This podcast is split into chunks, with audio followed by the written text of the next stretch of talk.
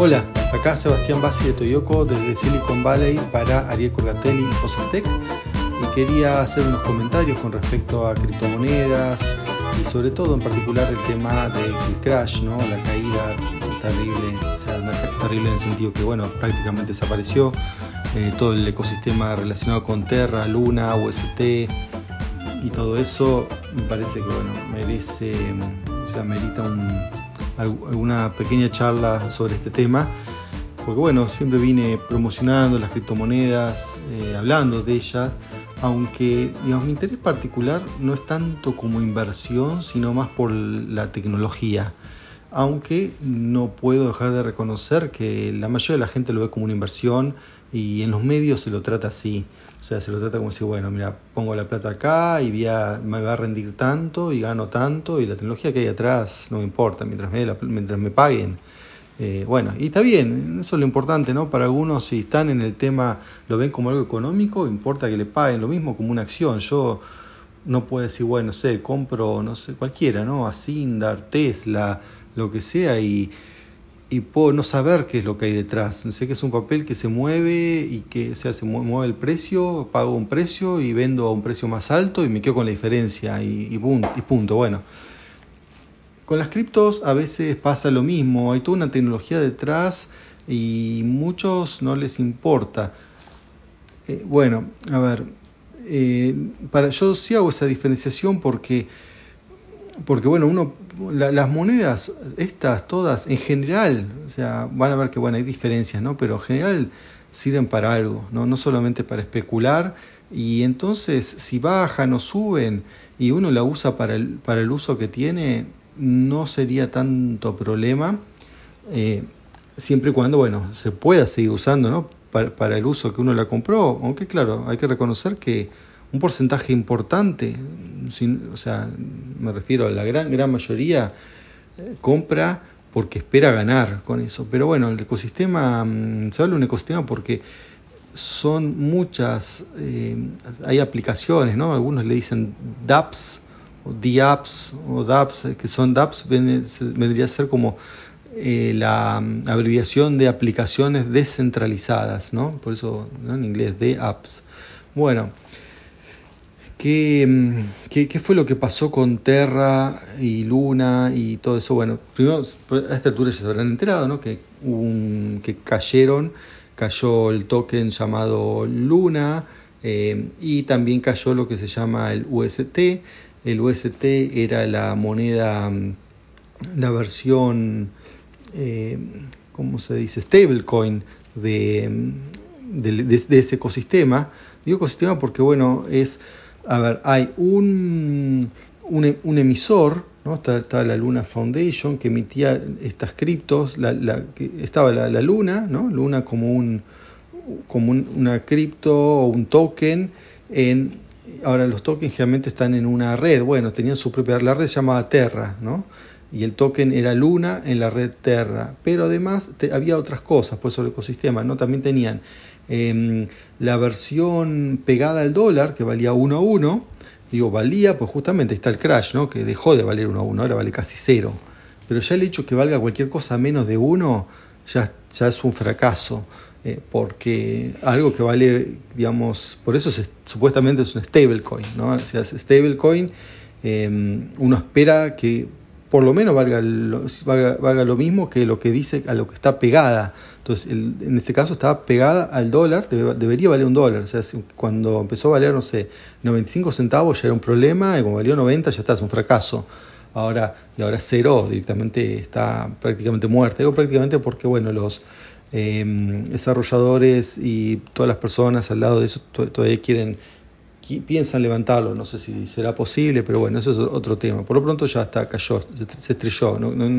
quien tenía eh, todos estos tokens eh, han perdido mucha plata, porque bueno, como ya mm, Ariel dijo, hubo una caída general de todo el mercado de las cripto y esto tiene y esto fue mm, ocurrió en ese contexto. O sea, mucha gente perdió plata, pero bueno, hay gente que perdió plata, eh, pero sigue teniendo los tokens. Acá todavía no tiene los tokens, pero el token vale cero y parece que no va, no a eh, seguir andando. Entonces, esto es muchísimo más grave. Aparte por el hecho ¿no? que también se despegó el valor de una stablecoin. Entonces, el hecho de que una stablecoin baje de valor, uno dice, hey, pero entonces las, las estables no eran tan estables. Es una pregunta válida después de lo que pasó. Eh, ¿Por qué? O sea, si ya pasó con una, puede pasar con otra. Puede así como está UST, está Tether eh, o Tether. Y después está también DAI Em, está la, stable de, de, Coinbase, de Binance, BUSD. Entonces, todas esas también supuestamente valen un dólar. Va, digo, supuestamente no, no, está mal, supuestamente valen, porque ahora las puedo comprar un dólar y las vendo ni me dan un dólar. O sea, realmente funcionan así. Pero, digo, si esta otra UST dejó de funcionar, ¿qué me garantiza que estas otras eh, no les pase lo mismo? Bueno, entonces de, eso quería hablar justamente. ¿Cuál es la diferencia? Ah, y aparte, otra cosa, una pequeña aclaración. Todos los que les digan ahora, sí, se sabía que esto iba a pasar y no lo publicaron antes, no les crean, porque es fácil decir que uno sabía lo que iba a pasar después de que pasó. Eh, ¿Alguno lo sabía y lo dijo antes? Sí, la verdad que sí. A muy poca gente, pero algunos que lo dijeron. Dijeron, mira, por esto, esto y lo otro, esta cripto es peligrosa, puede un día crashear y irse a cero.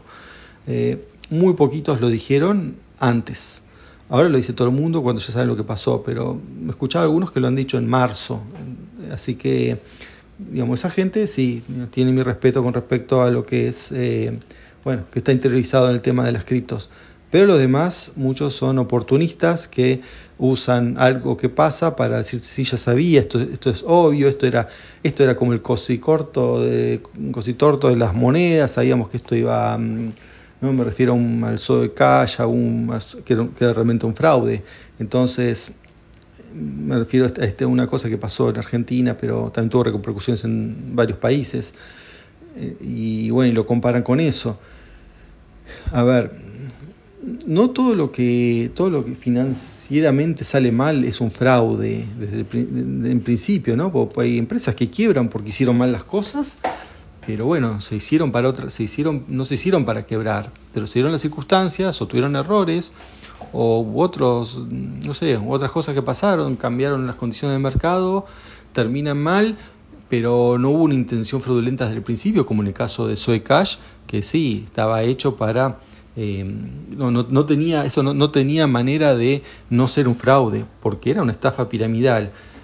Así que bueno, ahora sí, hecho este, este paréntesis, vamos al tema mm, de Terra, Luna, ¿no? Y también, bueno, UST y otro, otro componente más, Anchor, que era el, un protocolo asociado, ¿no? Son cuatro cosas.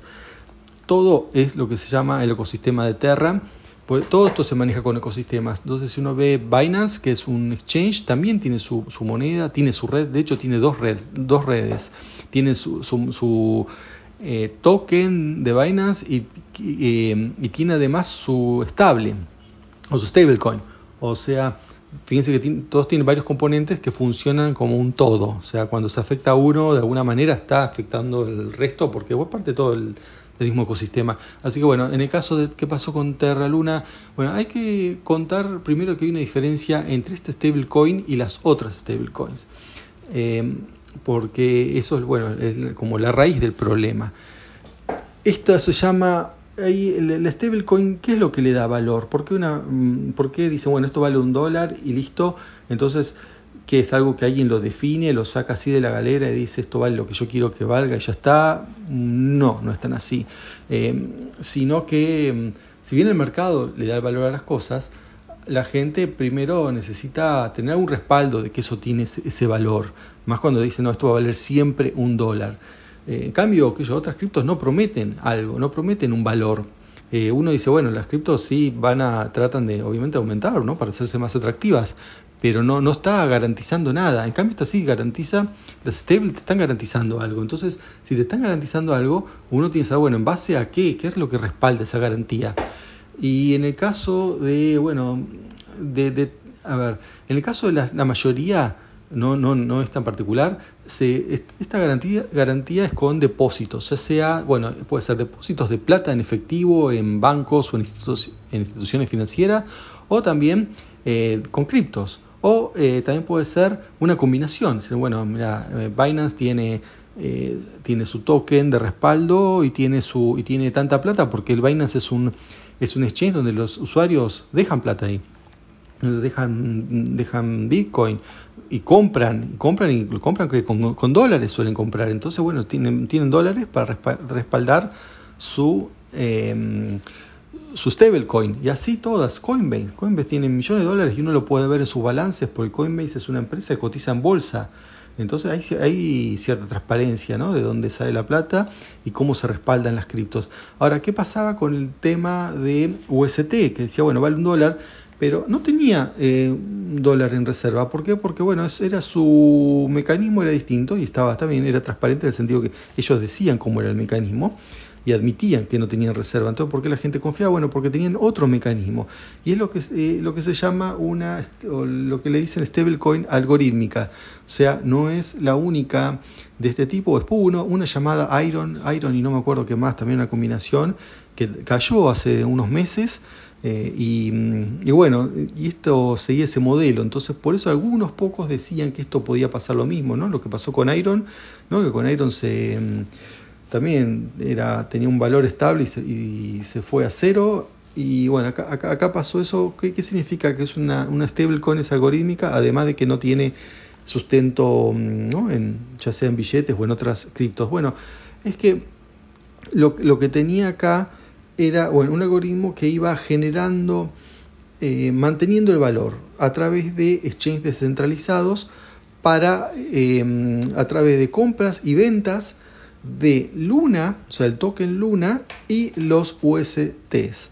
Entonces, usando USTs y usando em, y, Luna iba manteniendo el precio a medida que, no sé, si subía, subía em, por arriba del dólar, em, también subía en los exchanges eh, que no eran de, del mismo sistema. Entonces, en otros sistemas iban y vendían eh, Luna para empujar el precio UST para abajo y lo mismo cuando aumentaba, o en realidad lo inverso cuando, bajaba. O sea, había todo un mecanismo de compensación, pero ese mecanismo de compensación servía siempre y cuando el valor del token de Luna eh, esté a más de cierto precio. Y digamos, yo estoy sobresimplificando, ¿no? El tema no es tan, tan fácil. Pero bueno, pero sí, mm, la idea principal es esta, que era un token que su precio se basaba en compra-venta de ese token y un token, llamémosle hermano o, del, mismo, del mismo dueño, ¿no? del mismo sistema, que era el, Luna. Y además, otro mecanismo que tenía, eso ya de por sí ya era, ya era mm, riesgoso, ¿no? porque llega un punto en donde hay que empieza, empieza a vender mucho Luna para bajar, para subir el precio del UST y al venderse Luna, baja el precio de Luna y si baja tanto la gente se empieza mm, a, mm, asustar y bueno, entonces hay que vender cada vez más lunas y se produce una inflación, una inflación en lunas para mantener el precio, pero eso tiene un límite. Así que eh, eso ya por sí era arriesgado. Pero si a eso le sumamos la existencia del protocolo Anchor, vemos que era mm, realmente ya era problemático. porque ¿qué, ¿qué es el Anchor? O, bueno, no sé. Anchor es un protocolo que eh, ayudaba a que la gente no se gaste el UST. Ah, a propósito de qué se gasta el UST, se gasta en las aplicaciones descentralizadas. Esa es la idea, que uno paga el uso de esas aplicaciones eh, con esta moneda. Y, pero bueno, la verdad que no hay muchas aplicaciones descentralizadas, la gente no está gastando plata en, eso ahora. Así que es todo para el futuro, si es que funciona alguna vez. Pero la idea es, bueno, es que no, eso no está. Entonces, eh, ¿Cómo hacen para absorber esas demandas de UST? Bueno, usaron el protocolo Anchor, que el Anchor dice, bueno, denme la plata a mí, em, a, Anchor uno lo pone en una dirección, los UST, y a partir de ahí el mm, Anchor paga el 20% anual de, em, de lo que se invierte de dónde sale ese 20%.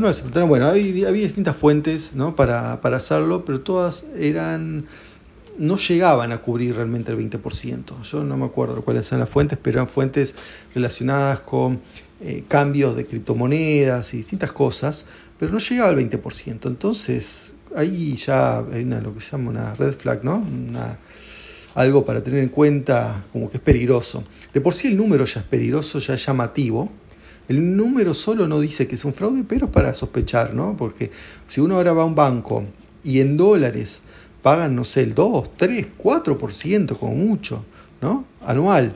Entonces, y, y la bolsa uno gana también eso, 4, 5%, 6%. Bueno, y ahora la bolsa está cayendo, ni, ni siquiera eso, pero supongamos, eh, lo normal es ganar eso. Entonces cualquier rendimiento arriba de eso es bueno. Ahora, pero llega un momento cuando las cosas son muy buenas, son para sospechar. Porque, mm, bueno, siempre, siempre pasa eso, ¿no? O sea, si es muy bueno es que por ahí puede haber un fraude, por algo uno está, lo están incentivando tanto. Y de hecho, el tema que incentiva tanto hizo que mucha gente ponga plata ahí. Por eso fue tan catastrófico esto que ocurrió. Eh, incluso en, yo en Argentina, ¿no? Tengo muchos conocidos que estaban, y los, gente que sigo Twitter, y estaban metidos con, mucho con el ecosistema de Terra. Y mucha gente perdió mucha plata con esto. Porque claro, era muy tentador, 20% anual en dólares, este protocolo Anchor. Bueno, la cuestión lo que pasó es que em, se despegó unos centavos, la gente se asustó, bajó, volvió a subir, bueno, hubo así dos o tres, dos o tres veces hasta que pum para abajo y, y no se recuperó más. Me refiero al UST. O sea, lo que ocurrió fue eh, un crash, un crash total y absoluto. Incluso hasta se paró la cadena. Dijeron, no, los, los, este, los que mantienen la, la, cadena, ¿no? Porque todo esto funciona obviamente con una blockchain, por eso es una cripto. Y, y bueno, se paró la cadena, significa que uno no puede ni siquiera mover ¿no? plata, porque la cadena tiene que estar funcionando para, para mover plata de una cripto. Pero bueno, después la recuperaron, la volvieron a, a, reiniciar, pero los valores siguen por el piso hasta que no haya un plan de acción aprobado. Hay distintos ahora mm, ensayos de plan de acción, pero bueno, va a depender de la confianza de los inversores y millones de cosas, pero no quiero meterme en ese tema porque todavía no está, eh, como es, no, no, está cerrado, son, son todas propuestas que hay. El tema es lo que lo quiero hablar de lo que no lo va a pasar, sino lo que pasó con esto. Bueno, pasó es eso, terminó en un crash eh, y porque el, el, esta es una stablecoin eh, algorítmica, o sea, no, sustentada en plata, y el algoritmo evidentemente no podía, eh, digamos, bancarse todas las situaciones y todo esto también bueno, tiene, que ver con el precio de, Bitcoin que bajó. Esto contribuyó a la baja del precio de Bitcoin. Primero, bueno, porque hay efectos contagios y todo eso, un tema psicológico, la gente se asusta, empieza a vender. Pero además, la, eh, digamos, el dueño de, o sea, el principal accionista ¿no? de todo este sistema de Terra, eh, no me acuerdo el nombre, Do Wang, algo así, es un coreano, que invirtió, para, intentó poner plata, ¿no? Para, para sacar, puso 1,5 mil millones de dólares, o sea, en inglés billón, ¿no? 1,5 billones de dólares, o sea, 1.500 millones de dólares eh, para tratar de rescatarlo y no, no sirvió, no funcionó. Y esa plata no estaba en cash, estaba en Bitcoin. No me acuerdo si eran como 30.000 Bitcoin, no me acuerdo el número, hay que hacer las cuentas, pero lo que voy es que eran varios miles de Bitcoin que se metieron en el mercado eh, a vender, o sea, pues se pusieron a vender miles de Bitcoin para salvar esta cripto. Y entonces al vender estas miles de Bitcoin, eh, ¿qué va a pasar? Baja el precio del Bitcoin. Y así está ahora a 30, bueno, llegó hasta 29, 20 y pico, no sé cuánto. Pero bueno, venía de cerca de 40 y pico, 42, qué sé yo, o sea, se bajó así 10 mil dólares de, un, un par de días también eso es un, es un, crash también. Pero no tanto porque, bueno, uno sigue teniendo en Bitcoin, Bitcoin tiene una red, tiene miles de, de, de, gente que lo mantiene, gente que pone código todos los días, realmente es mucho más, mucho más estable eh, en todo sentido, ¿no? O sea, el tema de los mineros, eh, entonces es más confiable, el Bitcoin sigue siendo un Bitcoin, y sabe, uno sabe que van a haber 21 millones y es la base de todo el sistema, porque está todo, todo en diferencia, en general, de alguna manera está respaldado por Bitcoin, o también un poco otra, otra red que, mm, bueno, también está a esa altura, es eh, Ethereum, ¿no? Que también tiene un ecosistema muy importante y también, también bajó, bajó no, no tanto, pero bajó hasta menos de 2 mil dólares ahora cada ETH. Así que eh, bueno, la conclusión de esto es que eh, la stablecoin no era tan estable como lo, a pesar de su nombre, y entonces uno dice, bueno, pero ahora, ¿qué, invierto si ni, puedo ni confiar ni en las stablecoin? Bueno, no es tan así. Eh, también corre el consejo, ¿no? De, mm, que damos acá, también lo da Ariel, ¿no? Que, bueno, inviertan lo que estén dispuestos a, perder, porque... Eh, bueno, acá ver por qué, ¿no? todo, toda esta aplicación creo que es suficiente, que bueno, se puede perder a veces, se puede ganar. Piensen que hay gente, mm, qué sé yo, que compró Bitcoin en, a 500 dólares y ahora vale 30 mil, qué sé yo, o sea, ¿no? O sea, es una, en parte es cuestión de suerte. Así que, pero bueno, si uno va a dejar la plata a la suerte, em, eh, bueno, para eso uno dice, bueno, que uno vaya al casino. Cuando uno va al casino, ¿qué, hace? Pone la plata que uno, no, puede en los ahorros su vida, no es algo que esté mal de la cabeza, no, no, no, no corresponde. Así que bueno, acá lo mismo hay que eh, poner plata, si uno quiere, sea plata que uno esté dispuesto a, perder y bueno, y interiorizarse los proyectos. Eh, ahí está el tema también, ¿no? O sea, gente que se interiorizó sobre Terra sabía que era peligroso. Em, pero, mm, y acá uno también un poco tiene que ver con las regulaciones, ¿no? O sea, o la falta de. Y esto es una cosa que va a llevar a regulaciones, porque cuando esto llega a la prensa, ya llegó a la prensa, pero cuando llegue más, se generalice más, ya van a empezar los diputados o los senadores de Estados Unidos a pedir explicaciones, ¿no? Sobre todo si le pasó a alguno de ellos haya perdido plata, van a empezar a pedir regulaciones, porque también uno puede decir, pero la persona común no tiene por qué interesarse y saber, qué sé yo, hasta cómo funciona un código de un contrato, de un smart contract, de, una blockchain y entender Solidity y entender, no, está bien, el, inversor debería poner plata y que el riesgo sea lo menor posible, sin que uno tenga que hacer todas esas cosas. Es discutible, o sea, por ejemplo, con las acciones de mm, normales, ¿no? Del, lo que son los paneles generales, hay ciertos chequeos, o sea, hay una, está la SEC, que es la Comisión de Valores en Estados Unidos, eh, hay un equivalente en cada país, que, verifica que se cumplen ciertas reglas. Entonces está bien, igual uno tiene que investigar, porque va a decir, bueno, yo quiero esta compañía mejor que esta, entonces tengo que leer los balances, tengo que eh, ver los informes, teorizarme el mercado, todo eso uno siempre lo va a tener que hacer si realmente quiere que le vaya bien, o sea, ¿no? Es aprender de lo que está invirtiendo. Eso pasa siempre, ¿no? Pero debe haber una garantía mínima que, este, que dice, bueno, que, no sé, yo el día de mañana yo pongo plata, no sé, ya sea Ford, eh, no sé, Honda, Tesla o cualquier empresa, Amazon, no sé, o, Google, y mañana, yo, y yo sé que, no sé, mañana va a ir 10 besos y se va a llevar toda la plata y se, y se va, ¿no? O sea, hay cosas que se pueden hacer y cosas que no con las acciones. Entonces, uno juega dentro de ciertas reglas. Ahora, en las cripto no pasa eso. La cripto es, ese aspecto es el Far West. O sea, es el, se hace cada uno lo que quiere. Entonces, hay gente que va a decir, no, esto ya no puede seguir así. Eh, ya hay gente que perdió mucha plata. Eh, se dice gente que se suicidó, anda a saber si es cierto o no, pero bueno, pero puede ser, porque hay gente, el problema también, bueno, como hay gente ludópata, ¿no? Que juega, juega lo que no tiene, hay gente que invierte lo que no tiene, y gente que pide créditos para invertir, o gente que le saca plata a otros para invertir, después piensa que se la va a poder volver y no, entonces se patina la plata de la familia. O sea, hay muchas cosas que, em, que pueden pasar con esto y también son, son, son peligrosas. Bueno, el comportamiento peligroso de la gente nunca lo vamos a poder eh, ¿no? cambiar de cierta gente, pero al menos podemos hacer que el ecosistema sea un poco más eh, seguro. El tema, claro, cuando ponga regulación a todo esto, también se va a perder bastante el atractivo.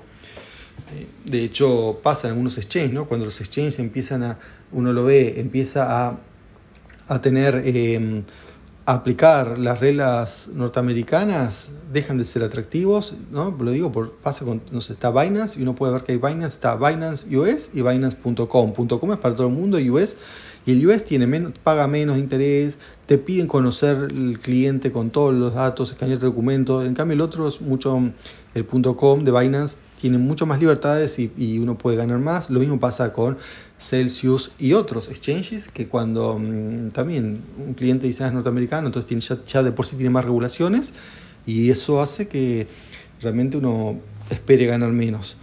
Así que bueno, las regulaciones va a tener, no, digamos, puede llegar a tener algo, la ventaja, ¿no? Que sea por ahí más difícil que pasen estas cosas, pero por otro, eh, bueno, va a ser menos atractivo el mercado y va a haber que ir a lugares donde el mercado no esté tan regulado, pero bueno, a la larga va a desaparecer, ¿no? Como decir, el mercado, no sé, los bancos, las secciones.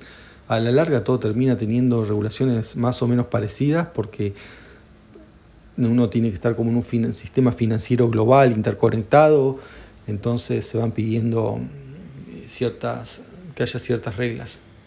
Así que bueno, esto, eso es todo, solamente era para contar lo de este, esta stablecoin, qué fue lo que pasó y qué es lo que se puede esperar de otras. O en definitiva, las otras que tienen la plata como eh, garantía me parece que son mucho más seguras, pero bueno, tampoco nada es 100% seguro. Bueno, tampoco uno dice, bueno, el refugio es el dólar y, ahora hay inflación hasta en Estados Unidos, entonces tampoco es un gran refugio. Eh, no sé, digamos, interanual está ya en 8% la, la inflación en Estados Unidos. O sea, si uno solamente tenía dólares para ahorrar, bueno, tiene 8% menos. Así que tampoco es seguro. Así que bueno, este, eso, eso es todo. Hasta la próxima. Chao.